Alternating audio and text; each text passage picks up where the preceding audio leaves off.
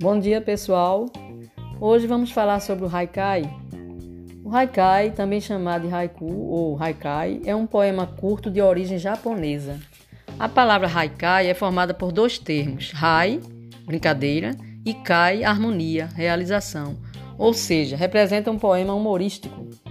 Essa forma poética foi criada no século XVI e acabou se popularizando pelo mundo. Apesar de serem poemas concisos e objetivos, os haikais são poemas que possuem grande carga poética. Os escritores que escrevem os haikais são chamados de haikaístas. Então, qual é a estrutura e característica dos, haikais, não é isso? O tradicional haikai japonês possui uma estrutura específica, ou seja, uma forma fixa, composta de três versos, terceto, formados por 17 sílabas poéticas, ou seja, o primeiro verso apresenta cinco sílabas poéticas, que chamamos pentassílabo. O segundo verso apresenta sete sílabas poéticas, heptassílabo. E o terceiro verso apresenta cinco sílabas poéticas, pentassílabo. Embora essa seja sua estrutura tradicional, o haikai foi se modificando com o tempo, sendo que alguns escritores não seguem esse padrão de sílabas, ou seja, possuem uma silabação livre, geralmente com dois versos mais curtos e um mais longo.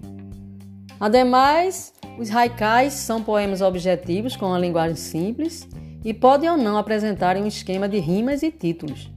Os temas mais explorados nos haikais são referentes ao cotidiano e à natureza. Além da mudança de estrutura, os haikais modernos podem explorar outros temas, como o amor, problemas sociais, sentimentos do eu lírico, dentre outros. Vocês têm que se lembrar que a contagem de sílabas poéticas é diferente da separação gramatical.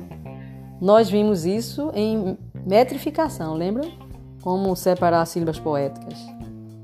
E no Brasil? No Brasil, o haikai chegou no século XX por influência francesa, sendo também trazido pelos imigrantes japoneses. O teórico literário Afrânio Peixoto foi um dos primeiros a apresentar essa forma poética no país quando a compara com as trovas no ensaio Trovas Populares Brasileiras, escrita em 1919. Então, o Afrânio Peixoto disse exatamente assim: Os japoneses possuem uma forma elementar de arte, mais simples ainda que a nossa trova popular. É o haikai, palavra que nós ocidentais não sabemos traduzir senão com ênfase. É o epigrama lírico. São tercetos breves, versos de 5, 7 e 5 pés, ao todo 17 sílabas. Nesses moldes vazam, entretanto, emoções, imagens, comparações, sugestões, suspiros, desejos, sonhos, de encanto intraduzível. Então, são palavras de Afrânio Peixoto, teórico literário.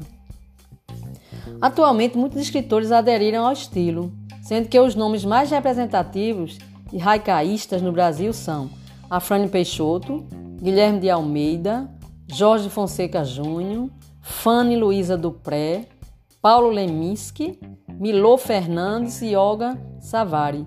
Então esses são os mais importantes, né? Enfim, por hoje é só, pessoal. Um grande abraço.